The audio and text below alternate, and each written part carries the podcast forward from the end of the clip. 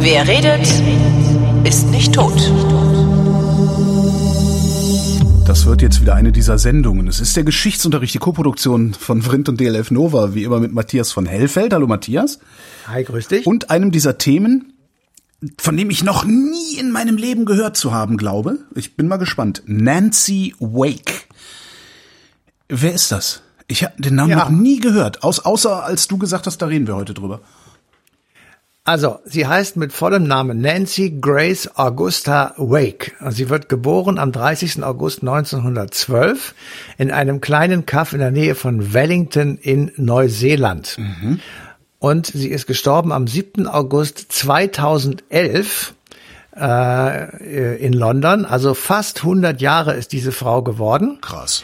Und sie war die höchst dekorierte weibliche Militärangehörige der Alliierten während des Zweiten Weltkrieges. Okay. Und sie war ein führendes Mitglied in der französischen Resistance und sie war im Auftrag des britischen Geheimdienstes Fluchthelferin und sie agierte in Frankreich während der Besetzung Deutschlands im Vichy-Regime. Also sie ist sozusagen eine der Menschen, die ähm, im Süden Frankreichs gelebt hat, währenddessen der Norden ja von den Deutschen schon besetzt war. Also sie war eine herausragende Frau im Kampf gegen die Nazis. Und sie ist insofern spannend, als sie für sehr viele Dinge stellvertretend steht. Also zunächst einmal die Frage, warum eigentlich ist Frankreich so ein besonderer Ort für den Widerstand äh, gegen die Nazis? Und warum ist Frankreich gleichzeitig auch der Ort der Kollaboration? Also das ist ja eine sehr schwierige und sehr komische ähm, Widersprüchlichkeit, die sich da äh, im, im Land bis zum heutigen Tag im Übrigen äh, nachvollziehen lässt.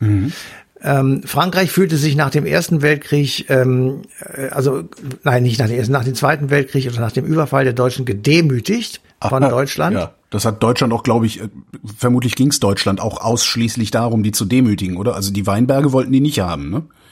Nein, also äh, es ging natürlich auch so ein bisschen ums Demütigen, aber ähm, das hatte jetzt nun eine lange Geschichte, die werden wir jetzt nicht erklären, aber ähm, es ging natürlich vor allem äh, Hitler darum, ähm, den eigentlichen Krieg nach Osten, also gegen Russland zu führen oder die Sowjetunion zu führen. Und dazu brauchte er in seiner Auffassung jedenfalls einen freien Rücken im Westen. Also wenn er einfach die Sowjetunion überfallen hätte, dann wäre Frankreich möglicherweise im gleichen Zug in Deutschland eingefallen. Das hätte eine Aufteilung der Truppen äh, nach sich gezogen, was äh, Hitler irgendwie verhindern wollte. Ja, hat ja hinterher auch funktioniert, beziehungsweise also jetzt äh, im Sinne. Im Übrigen auch umgekehrt. Also ähm, der, der Westfeldzug, der sogenannte Westfeldzug, der ja auch noch die skandinavischen Länder mit einschloss und äh, die sogenannten Blitzkriege, Ja. ähm, der war ja nur deshalb möglich geworden, weil er den äh, Hitler-Stalin-Pakt mit äh, der Ja. Sowjetunion hatte, die also jedenfalls mal anderthalb Jahre lang die Füße stillgehalten hat. Ja, und als beide sich dann gewehrt haben, war es auch relativ zügig wieder vorbei. Ne? Ja, genau. Also jedenfalls, äh, um es nicht allzu weit abzuschweifen, ähm, Frankreich ist sozusagen, also ist tatsächlich ein ähm, widersprüchliches Land. Du hast also einerseits die Kooperation und du hast andererseits Widerstand. Und ähm, äh, Frankreich ist noch eine zweite Besonderheit. Die Deutschen haben nicht komplett Frankreich besetzt, sondern nur zwei Drittel etwa, und zwar den ganzen Norden, die gesamte Atlantikküste. Aber die Mittelmeerküste, also rund um Marseille und weit ins Landesinnere hinein, haben sie sozusagen freigelassen und nicht besetzt, sondern in die Verwaltungshände gegeben von Marschall Pétain. Das ist ein greiser ähm, Marschall gewesen, der schon im Ersten Weltkrieg gegen die Deutschen gekämpft hat und jetzt sich sozusagen zur Verfügung gestellt hat, dieses Vichy-Regime ähm, anzuführen. Vichy deshalb, weil der Ort äh, der Regierung das kleine Städtchen Vichy war.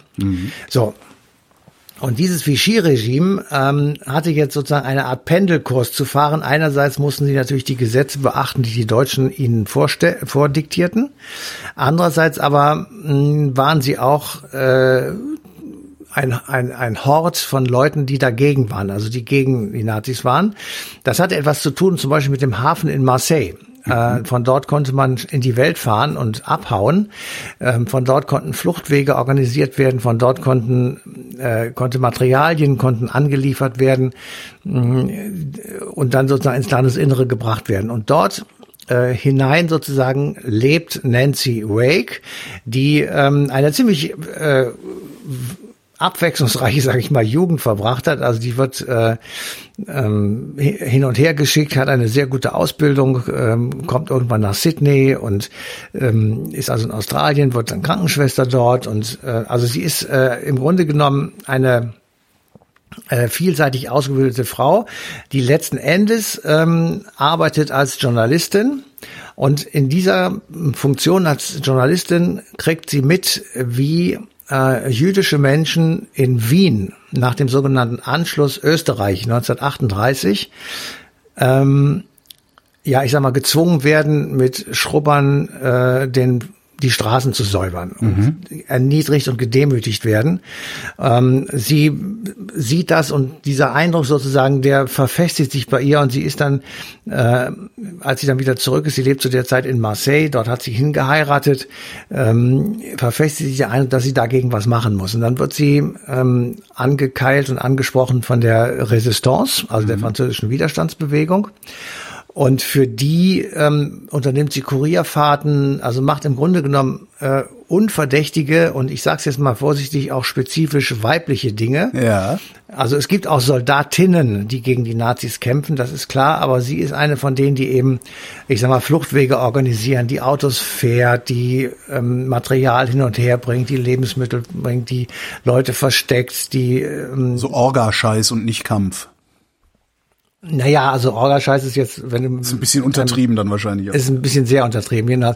Äh, also sie ist, sie ist auf jeden Fall jemand, der zunächst einmal jedenfalls, äh, ja, ich sag mal, für die Resistance in, in Frankreich arbeitet und dann irgendwann äh, kommt sie sozusagen auf den Schirm der Gestapo, die natürlich in, in dem Vichy-Regime auch äh, anwesend ist. Ich, äh, und, äh, kurze Zwischenfrage. Äh, wo war Charles de Gaulle damals eigentlich? In London. Ah, der war in London. Okay, alles klar. Also äh, Frankreich hatte ja kapituliert. Ja, Frankreich ja. hatte ähm, musste seine seine Armee auflösen, mehr oder weniger auflösen. Ähm, Charles de Gaulle ist geflohen und hat von, äh, vom Exil in London aus immer dafür versucht zu werben, dass also die Franzosen sich wehren müssen.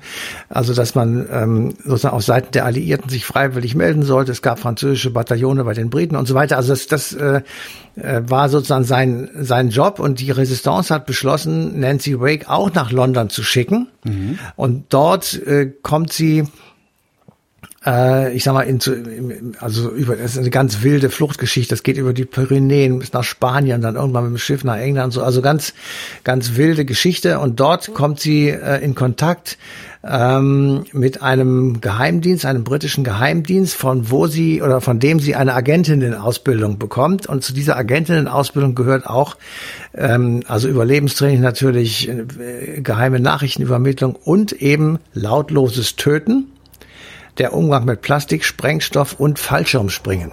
Mhm. Und äh, am Schluss ihrer Ausbildung äh, ist sie tatsächlich jene, die also ähm, mit dem Fallschirm abspringt und dann hinter den feindlichen Linien wiederum in Frankreich ähm, ja, wie soll ich sagen, gegen die Deutschen kämpft. Sie wird dann ähm, im Grunde genommen äh, wirklich eine richtige Widerstandskämpferin, mhm. in Anführungsstrichen. Also es gibt die Geschichte, dass sie selbst jemanden mit einem Genickschlag äh, umgebracht haben soll, ähm, dass sie sich ihren Rückweg des Öfteren freischießen musste, also ähm, auch deutsche Spione dabei getroffen hat. Also es ist schon eine, eine ziemlich brutale Geschichte.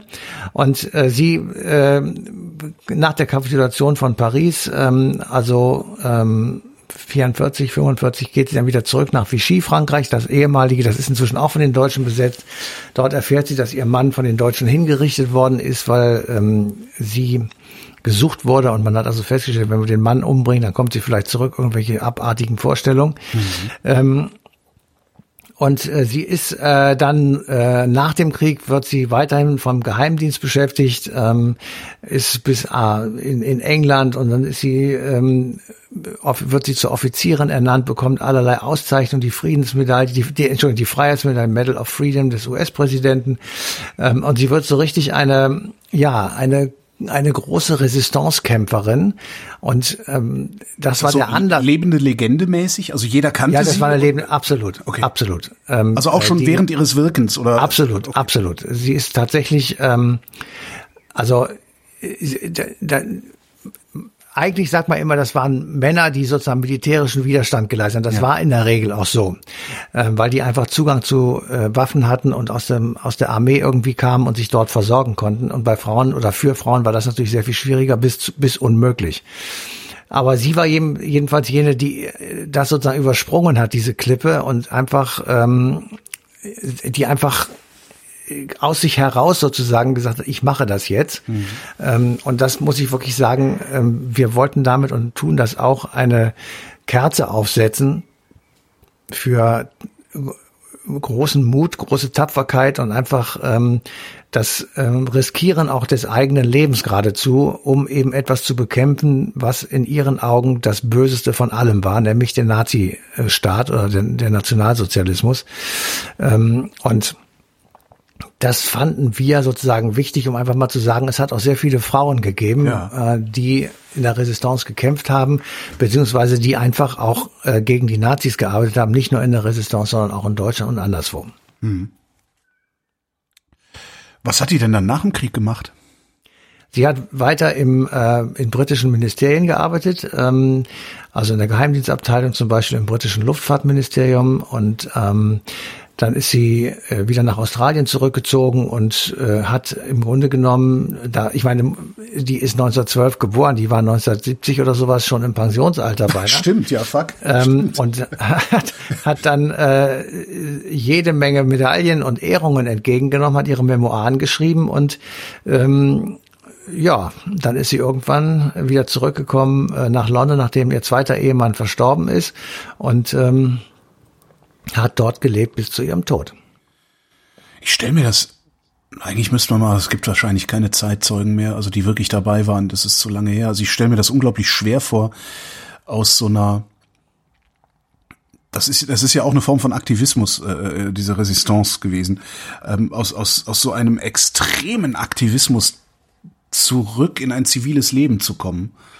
Hast Ja, du da irgendwie in deiner, in deiner His Histo Historie, äh, äh, wie soll ich sagen, du hast ja auch sehr viel Fernsehen gemacht und sowas. Hast du mit solchen Leuten mal reden können? Nee, Ah, schade. Äh, ich, ich, äh, also ich habe schon mit Leuten geredet, natürlich, die äh, im Widerstand waren und die ähm, verfolgt wurden. Ähm, viele von denen sind, also die verfolgt wurden wegen zum Beispiel ähm, angeblicher gesundheitlicher Probleme, also Stichwort Euthanasie, die verfolgt wurden aus rassischen Gründen. Äh, Manche sind resigniert. Die sind einfach, die waren fertig danach. Also die sind einfach in sich zusammengeklappt und haben einfach vor sich hingelebt. Ähm, andere haben versucht, für ihre verstorbenen Mitkämpfer ähm, ein ehrendes Andenken ähm, zu, zu bekommen. Aber die meisten waren damit beschäftigt zu überleben nach dem Krieg. Weil ähm, im Moment, also wir kümmern uns jetzt, sage ich mal, schon um Leute, die irgendwie Schwierigkeiten haben oder die durch äh, staatliches Handeln oder durch Kriegseinsätze traumatisiert sind und so weiter. Damals äh, war das Land so zerstört, dass sich niemand um sie gekümmert hat und auch lange Zeit danach nicht. Also äh, wir haben ja mal geredet über die Euthanasieopfer Ja. oder die Opfer der Zwangssterilisationen. Die wurden einfach abgespeist bis weit in die 80er hinein. Ähm, Und da war schon alles 40 Jahre vorbei. Also ähm, das kann man so nicht miteinander vergleichen und man muss einfach ähm, immer so mit im Kopf haben, der, der, Überle der Kampf ums nackte Überleben, dieses äh, furchtbare Schlagwort, hat natürlich äh, in den ersten fünf, sechs, sieben Jahren schon seine Berechtigung gehabt in Deutschland. Das ist einfach so. Und ähm, der Staat hat noch nicht richtig funktioniert, der Staat hatte kein Geld Ja, und stimmt. mu musste erstmal allmählich alles wieder aufbauen. Und insofern Die hatten halt andere Probleme. ja, Wie man wirklich, so schön das, sagt, Das, ja. und aber gleichzeitig hatten wir äh, nicht genug Probleme, um nicht alte Nazis einzustellen. Ja, das äh, sei auch mal dahin gesagt und ähm, den Kalten Krieg kräftig mitzumischen. Dafür hatten wir schon genügend Zeit. Also ich will mal so sagen, der Umgang mit den Leuten, die eben gegen die Nazis waren und unter diesen Nazis gelitten haben, war in Deutschland Mangel, in Westdeutschland mangelhaft. Ähm, Und trotzdem DDR. rühmen wir uns unserer Aufarbeitungsleistung. Ja, das war aber viel später erst. Also das Okay. ist, äh, äh, also die, die Aufarbeitung hat wirklich, finde ich jedenfalls, erst begonnen in den 80er Jahren. Stichwort Historikerstreit, haben Ja. wir ja auch schon oft drüber gesprochen. Ähm, natürlich auch Auschwitz-Prozess in den 70ern, Holocaust-Familie und Weiß. 60ern und Mhm. so. Also das, das schon. Aber äh, bis dahin wurde es verschwiegen und bis dahin haben wir ja auch genügend Prügel eingesteckt von vielen Staaten dieser Welt, weil wir es eben verschwiegen haben oder weil wir einfach keine Lust haben, uns damit auseinanderzusetzen. Matthias von Hellfeld, vielen Dank. Bitteschön. Und vielen Dank für die Aufmerksamkeit. Am 2. August 2021 läuft die passende Ausgabe Eine Stunde History auf DLF Nova.